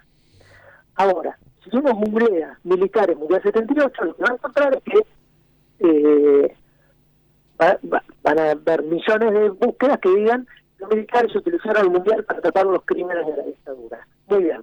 Lo que ocurrió en el mundo fue exactamente lo contrario. Los militares, a raíz del Mundial 78, el mundo, a raíz del Mundial 78, se enteró de las violaciones de los derechos humanos en Argentina. Porque en caso Exactamente. Eso, eso, eso creo lo que, lo que, lo que, lo que realmente ocurrió, cómo empezamos a, entera- a enterarnos de todo eh, se enteraron primero en el mundo, como bien vos decís, este, Matías, y, y luego nosotros. Ahí te paso de vuelta con Claudio para, para que yo estoy vía Skype, te agradezco la, la consulta mía, te paso de vuelta con Claudio en el estudio que te va a hacer otra pregunta. Eh, muchísimas gracias de mi parte. ¿eh? Gracias, muchas gracias. Matías, acá te paso con, con Ezequiel, que te va también a preguntar alguna cosita. Sí, Matías, te quería consultar eh, cuánto hay de mito y cuánto de realidad sobre el partido de Argentina con Perú, el 6 a 0, de, de que hubo un supuesto arreglo y eso. Eh, a ver, yo te voy a solucionar, no te voy a dar una respuesta contundente, porque no la tengo, porque no llegué a, no tengo pruebas para afirmar ni una cosa ni la otra. Eh, libre, libre, de 100 páginas de ese partido. Entonces yo analizo todo lo que ocurrió antes y después. Eh, el horario, el horario se fijó en enero del, del 78, en el sorteo cuando, Argentina la perjudicaron gravemente en el armado de grupos. Es el local que, que tuvo el grupo más difícil en la historia de los mundiales hasta Sudáfrica 2010. Eh, Alemania tuvo un grupo facilísimo, España tuvo un grupo facilísimo, México, bueno, ni hablar, el, el México fue Paraguay, Irak y Bélgica, creo, y en el, en 70 fue peor, le tocó Salvador, Bélgica, no me acuerdo quién, no, eh, todos los locales tienen un grupo facilísimo, Argentina le tocaron tres europeos, este, Francia, Italia y Hungría. Eh, eso es la maniobra de los europeos para que Argentina no tuviera tanta movilidad. Se determinó que el partido fuera después, todo esto porque que, como no se habían vendido entradas, vino muy poca gente en la Mundial Argentina, vinieron entre jugadores, periodistas y turistas nada más que 15.000 personas, como no se habían vendido entradas, tenían miedo que si Argentina jugaba a la misma hora que, que otros partidos, las canchas estuvieran vacías de los partidos que no jugaba Argentina, ¿no? Naturalmente, entonces la FIFA no tenía eso. Entonces determinó que los partidos se jugaban a la una, a las cuatro y Argentina siempre a las siete. Después, Argentina en el ciclo Menotti le ganó las cinco veces que enfrentó a Perú. En marzo del 78, en Lima, a los 28 minutos del primer tiempo, Argentina le iba ganando 3 a 0. Perú no tenía la preparación física de Argentina, ya se querían volver, estaba eliminado. Brasil le podría haber hecho cinco servidores. Polonia cerró mil goles, le ganó 1 a 0, pero cerró mil goles en el partido anterior. La defensa, yo vi todos los partidos Perú varias veces, la defensa cometía muchos errores, este, y Argentina era una tromba en ese momento. Todo eso es cierto. También es cierto que el Nitro tenía que tardar 15 minutos en llegar a la cancha, tardó una hora y 20, que no los dejaron dormir, que Pinela y Kissinger eh, entraron al, al vestuario peruano antes del, del partido, después- que el hijo después, de este- Bermúdez era el Matías, yo siempre digo, Muñante no creo que le haya a- apuntado al poste, ¿no? Con esa jugada que tuvo cuando el partido iba 0 a 0. Bueno, hay dos mano a manos, a los cinco Hay dos minutos, mano a a los mano. seis, Sí, de Muñante y Oblitas, Sí, son imposibles de... Digo, sí, sí, lo- los cerros y le, le pego la tribuna, pero pegarle al palo y rozarle al palo, Claro. nadie lo hubiera hecho. sí, sí. Este, y eso y eso es cierto. También es cierto que si vos ves el partido en cámara lenta y de tenés cada jugar, hay algunas actuaciones sospechosas. Eso es cierto. Claro. Yo lo hice. Ah. Pero si vos ves el 6 a 0 de Argentina en el Mundial 2006, este, también ves actitudes, digo, ves defensores que defienden mal y decís, y pero este tipo, y sabemos que no estaba comprado, el de Serbia y Montenegro era el Sí, 2006, sí, sí, sí. hicimos seis goles, digamos, cualquier partido que un equipo le hace seis al otro, si vos ves los, los goles repetidos, repetidos, repetidos, repetidos, vas a decir, y mirá el dos, Claro. mirá el arquero. No, Este, Cuando hay tanta diferencia, generalmente en, en una goleada semejante eh, no, no, no hay atenuantes, digamos, ¿no? Y, y se- y seguramente que hay muchas macanas y hay cuestiones eh, motivacionales, tal vez, como bien vos dijiste, Perú ya estaba eliminado y hay una, una cantidad de cuestiones que, bueno, uno no puede em, dejar de, de tener en cuenta ninguna de las situaciones, ¿no? Eh, no se puede eliminar de ninguna, no se puede eliminar ninguna de ellas, o sea, ni, ni la del soborno ni la de, que, ni de la superioridad deportiva. Hay como comprobarlo. Hay como comprobarlo. Claro. Así que bueno, César, vos qué le querés preguntar a ¿Qué, Matías. qué tal, Matías? Buenas tardes. Dos cosas, Matías. Este, la primera, este, yo soy uruguayo, vivía en Uruguay en el Mundial 78, eh, Uruguay no clasificó, y le salió todo mal a la dictadura, porque nosotros, yo tenía 11 años, 12, y no conocíamos los jugadores argentinos, y conocimos los clubes gracias a los jugadores, porque vendían figuritas, entonces nosotros con las figuritas sabíamos dónde jugaban, dónde nacieron, dónde hicieron un montón de cosas. Quiero decir que hasta eso este, le salió mal. Este, no sé si vos crees lo mismo que, pienso yo. Bueno, la verdad que en Uruguay no se sabía mucho de fútbol argentino en el año 78, pero toda la gente de, de mi edad este, conoció mucho a los equipos argentinos y a los jugadores argentinos gracias al Mundial. A los jugadores. A los jugadores, claro. Nosotros no conocíamos a bueno, Kempes, jugaban todos acá. claro. Jugaban, jugaban todos, salvo Todos acá. Kempes, jugaban todos acá. Claro, pero nosotros conocimos, compramos figuritas y todo, y este, gracias al Mundial del 78. Y la otra pregunta, si cuando escribiste el libro, alguien te levantó el teléfono y te dijo, ese libro no te conviene que salga a la venta.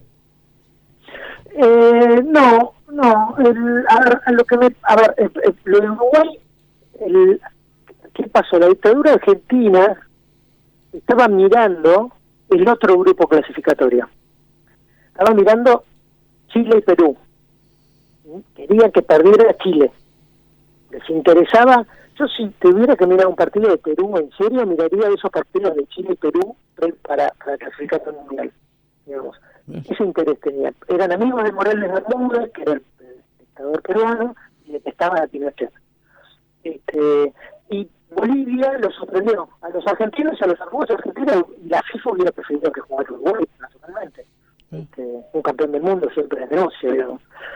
Este, pero Bolivia lo eliminó, fueron a un triangular, pero después Bolivia quedó eliminada, ¿no? Este, este, clasificaron. Va, Bolivia fue a jugar un repechaje con Hungría. y Hungría lo superó, hizo cinco goles. Em, y la otra pregunta que me hiciste, pero ahora. Era si cuando escribiste el libro y lo fuiste a imprimir, alguien te llamó y te dijo, mejor que este libro no salga a la venta. No, no, pero los jugadores, cu- cuando fui a entrevistar a los jugadores me costó al principio porque los jugadores están muy dolidos, porque ellos eh, sintieron durante muchos años que no eran reconocidos. Eso cambió en los últimos dos o tres años, pero pero ellos sentían que, que como todo el mundo habla de la política nada más y no hablan del fútbol, Claro. todo el esfuerzo que hicieron ellos durante tres, cuatro años no, no fue reconocido, entonces estaban renuentes a, a hablar. Eh, y después por las cuestiones políticas no, no me, no me, nadie me dijo gran cosa, la verdad. Algunos me habrán importado por, por las redes sociales y eso, pero pero no, nada, nada grave. Siempre hay desubicado. Matías, para ir cerrando, eh, te iba a preguntar sobre tu investigación, cuánto tiempo te llevó, eh, la cantidad de entrevistas que tenés hechas para este libro, que realmente es más que interesante, es un libro este, para entretenerse y bastante para leerlo, ¿no? Me, me llevó cinco años, eh, porque yo empezaba a hablar nada más que del fútbol, después me di cuenta que no podía hablar nada más que del fútbol. Correcto. Entrevisté a más de 150 personas, revisé todos los diarios y las revistas de la época, no solo del 78, sino de los años anteriores, porque como en un momento el Mundial quedó invisibilizado, eh, hay algo que para mí era muy interesante que no estaba contado, era cómo Menotti formó ese equipo, ¿no? ¿Qué hizo esos cuatro años previos? ¿Cómo Menotti creó la selección nacional moderna, digamos? Claro, Este, yo siempre digo que es- yo siempre digo que, que, trabajo. que- que el hito que cambia el paradigma de la selección argentina es Menotti, ¿no? O sea, la Claro. llegada de Menotti a la selección argentina cambia, cambia de paradigma. Hasta Menotti era una cosa, después cambió completamente lo que, lo que fue la prioridad para la selección argentina y la forma de trabajo y la forma de elegir los jugadores y equipararlos físicamente con el jugador europeo. En fin, una cantidad de cosas, ¿no? Es exactamente eso que decís vos. La- a ver, en el Mundial 74 Argentina juega seis partidos, le gana solo a Haití, y cuando le tocó jugar con los europeos eran aviones contra carretas. Claro. Y, y Menotti lo que hace es los, los pone en pie de igualdad. Claro. Por primera vez en la historia Argentina podía jugar en pie de igualdad con los europeos. Y lo hace a través del trabajo. Digo, hoy, que Menotti está asociado a lo lírico, este, la palabra que más utilizó entonces, después del 78 cambió, es otra persona, digamos. Pero entre el 74 y el 78 la palabra que más utiliza de Menotti es trabajo. Este, que hoy la asociamos al bilardismo, por ejemplo. Mira vos. Así que bueno, Matías, este, ya sabés que tenemos, tengo que ir cerrando. Me quedaría muchísimo tiempo hablando con vos sobre el tema porque me, gusta mucho, me interesa mucho y es algo que yo viví a los 14 años con, muy, fuertemente, ¿no? El, tema del mundial y, los jugadores y, todo lo que a esa edad los varones que nos gusta el fútbol generalmente disfrutamos, ¿no? Así que este, me queda más que agradecerte, agradecerte por, por haber estado acompañándonos, la diferencia de atendernos. Eh, ¿Dónde se puede conseguir tu libro, si querés decirlo? Eh, No, en las librerías, ¿no? En las librerías está. Sudamericana, hay que ver Ajá, por Editorial las Sudamericana. librerías que quedan, hay que preguntar y ¿Online? ¿Online se puede bajar online? sí, en Amazon está y en Baja Libros está. En Baja Libros eh, Ok, ok. Así que bueno, Matías, eh, te agradezco muchísimo, eh, te mando un fuerte abrazo. Nos mantenemos en contacto, a lo mejor en algún otro momento podemos seguir con esta charla porque para mí da para sacar, para cortar tela que da gusto. O cuando esto se mejore con la pandemia, un día te invitamos acá al estudio y seguimos charlando. ¿Qué te parece? Un placer, cuando ustedes quieran. Muchísimas gracias, te mando un fuerte abrazo y hasta siempre.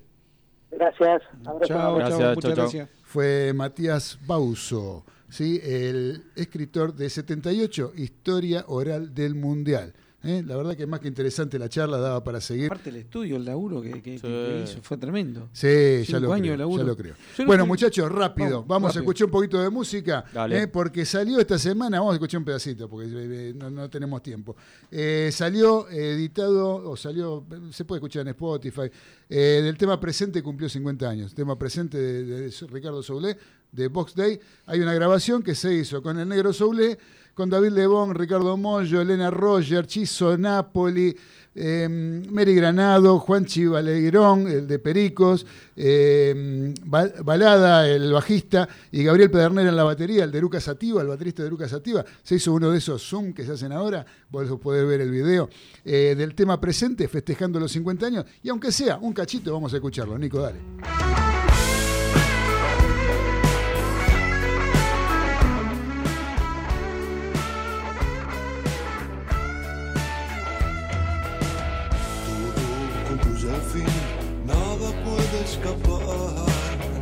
Todo tiene un final, todo termina. Tengo que comprender, no es eterna la vida, el llanto de una risa, allí termina.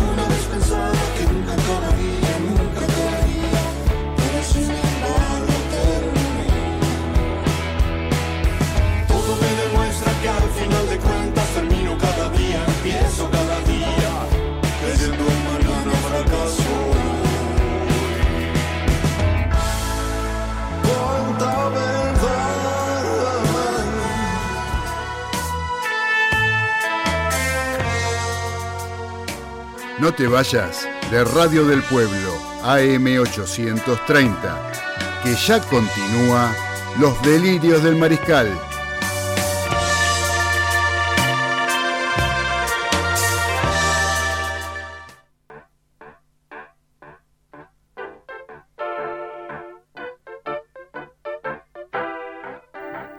Arrancamos con el último bloque de los delirios del mariscal a través de Radio del Pueblo M830, donde se nos fue, voló el tiempo con la entrevista con el escritor. Realmente dio gusto hablar. Eh, Diego Rossi le encantó el tema, agradece por la, por la música de este programa, que es lo que a él más le interesa.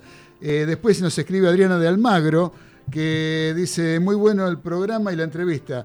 Eh, me hizo recordar ese tiempo del Mundial 78. Cariños, Adriana de Almagro. Besos, Adriana, gracias como siempre por estar. Eh, después también tengo a Juan Carlos, a Cedrachi, el monito, mi querido amigo, el mono Cedrachi, que le mando un fuerte abrazo, que dice que es apasionante el tema del Mundial 78. Sí. Hay muchas cosas para decir y creo que siempre hablamos con él. Eh, con el mono he hablado muchas veces de esto. El señor Osvaldo Pane, el querido Osvaldo Pane, otro hincha verdolaga. Hermoso programa negro, me dice. Un programa negro. Programa parece negro, programa que fue un- oscuro. Parece que fue un programa negro. Bueno, gracias, querido Osvaldito. Te mando un fuerte abrazo. El señor Marcelo Cantoni, el asesino serial de, de ganado, que dice, Claudio, querido, excelente programa de hoy, como siempre. Muy bien. Bueno, me alegro que te haya gustado, Marce. Te mando un fuerte abrazo y este, espero que estés ahí con, con Paula y Nahuel acompañando, nos estás acompañando a nosotros y nosotros acompañándote con los delirios del mariscal como todos los viernes. Este, Diego de Golnay muy entusiasmado con la música. Le- Sigue le encantó, le encantó. Sigue muy entusiasmado No con el tema. no pudimos hablar de rugby nada No pudimos hablar de rugby. Ahora después sí, ya nos quedamos sin tiempo porque tenemos. Podorosca, tenemos sobre Amistosos. todo ahora amistosos, tenemos los amistosos del fin de semana, tenemos Champions, TC. TC, todo TC, no, después todo- de dos años vuelve a Buenos Bueno, Aires. Tenemos 14 minutos, 13 Va minutos. rápido lo del TC, rapidísimo. Bueno, para empezar, vamos con la voz de la experiencia de Carlos Vamos, Arias, eh, que está esperando ahí sentadito. Dale, Carlitos, vamos a ver qué nos contás. Bueno, le voy a contar eh, algo que leí en Fútbol Increíble de Luciano Guernique, Bernique. Me llamó la atención esto que durante la clasificación para Suiza 54, España de local vapuleó a Turquía 4 a 1, con una gran actuación del húngaro nacionalizado español Kubala. La revancha en Estambul, la revancha en Estambul, Turquía ganó 1 a 0 y Kubala salió morido a patadas. Y el árbitro bien, gracias. Como antes no, no corría el tema de gol a favor, jugaron un desempate en Roma. Pocos minutos antes de empezar el desempate, el partido de ese desempate, recibe un telegrama de la FIFA, España, diciendo que no podían incluir a Kubala porque estaba, tenía problemas de papeles con la nacionalización. Mira vos. Estaba flojo de papel. Entonces empataron 2 a 2 y 120 minutos de juego, porque se agregaron 30 más, seguían empatados, no se patearon penales, fueron a los papelitos, a dos papeles en un sombrero, Ajá, sorteo. un chico lo dejó afuera porque sacó el papel que decía Turquía. Eh. Qué. Entonces, tenemos otro caso, en el 99, en la Mercosur, Ajá. Boca que fuera, porque había empatado con Corinthians y con la misma cantidad de goles a favor, la misma cantidad de goles en contra, quedó afuera también por la moneda. Vos. No me acordaba de eso. en el 67, el partido de vuelta del ascenso Almagro le gana a Tigre 2 a 0 y había perdido el primer partido por el mismo score, por lo tanto jugaron 30 minutos más. En alargue, Almagro hizo dos goles, lo empató Tigre de 2 a 2 en los 24 y 25 minutos, ahí sí hubo penales. Y se usaba patear tres seguidos cada equipo Eso con el mismo jugador. El mismo jugador. El mismo jugador pateaba Sí. los, tres, los tres penales. Ah, mira vos. Sí, me acuerdo. Se usó por única vez, no me acuerdo. Sí, me acuerdo de eso, Carlito. Erró uno cada uno y fueron a la moneda. Mirá Eligió mejor el tricolor. Que tuvo poca suerte porque en la siguiente fecha lo eliminó Chicago. Para completar les voy a contar algo que le pasó a Emmanuel Petit en el 98. Sí. el win de, de Francia. De Francia, sí. Tuvo una racha con el 25, con el 7, a los 27 años. Gan- Le ganó a Brasil 3 a 0, salieron campeones con un gol de él, Sí. se casó y se fue con la novia a Monte Carlo. Entraron al casino y con una moneda de 10 francos, con la combinación 777, se llevó 170 mil francos. A la pelotita. Y ya había ganado la Liga de Inglaterra y la FA Cup. con el Arsenal. conclusión, la plata llama a la plata, Carlito. No hay nada que hacerle. Y les cuento a los mariscales que el amor eterno dura aproximadamente tres meses. Un montón. Y que todo tiempo pasado fue anterior. Muy bien. Gracias, querido Carlitos. Gracias, muchas gracias por tus historias de la voz de la experiencia, como nosotros titulamos tu columna. Muchas gracias, como siempre. Eh, antes de seguir, eh, me gustaría, Dani, eh, sabés que se me cortó Skype, no te veo, pero eh, no sé si estás por ahí. Está, está. Sí, sí. ¿Tenés preparadas las recomendaciones para el fin de semana? Así medio cortito. Afirmativo. A ver, dale. Bueno, las tiramos rápido para el fin de semana, este, gente en fútbol. Mañana día sábado, este, por la Liga este, Española de Fútbol, Atlético Madrid versus Villarreal, 11 de la mañana por ESPN 2, por la Premier League en Inglaterra, Leeds United, Manchester City a las 13.30 horas, también por ESPN 2. El domingo, Liga Italiana, Lazio Inter a las 10 de la mañana por ESPN 2, Aston Villa Liverpool a las 15 horas por E ESPN 3 y Barcelona Sevilla a las 16 horas por DirecTV. Ese va a estar Eh, lindo, ¿eh? Ese puede estar lindo porque son dos buenos equipos y el Sevilla es un muy buen equipo que perdió ahí nomás la Supercopa Sí, Europea. sí. En básquetbol, hoy viernes a las sí. 22 horas, segundo partido de los playoffs para determinar el campeón de la NBA, Los Ángeles Lakers versus Miami Heat. Lidera- Lideran 1 a 0 los Lakers la serie por ESPN. El domingo, pasado mañana, los mismos equipos a las 20-30 horas, también por ESPN en el tercer partido. Automovilismo, el sábado mañana, Gran Premio de Brasil, Stock Car en el circuito de Cascabel, 15 horas 45 minutos, TIC Sport, el domingo, la segunda y tercera carrera del Gran Premio de Brasil en Cascabel por, a las 11 de la mañana por TIC Sport. Esto, todo esto con participación argentina, Matías Rossi. Y en tenis, el domingo, desde las 6 de la mañana, atenti oyentes delirantes y mariscales, desde las 6 de la mañana, octavos de final de Roland Garros por ESPN y ESPN más. Simplemente tienen que poner el canal y esperar que jueguen los argentinos, que son Nadia Podoroska y Diego El Peque Shortman, que pasaron octavos de final y todavía no está el horario a confirmar, pero sí ya tienen los rivales. Muy bien, gracias querido capitán. Tenemos ahí ya un panorama de lo Sí. que nos conviene para el fin de semana, que le podemos agregar Los, am- los amistosos televisados del fútbol argentino. A ver. Mañana, mañana 9 y media, Huracán Arsenal, en vivo por TNT Sports.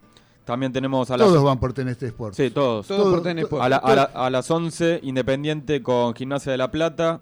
12.30, Unión Rosario Central. A las 15, Banfield Argentinos. Y 16.30, Vélez Lanús.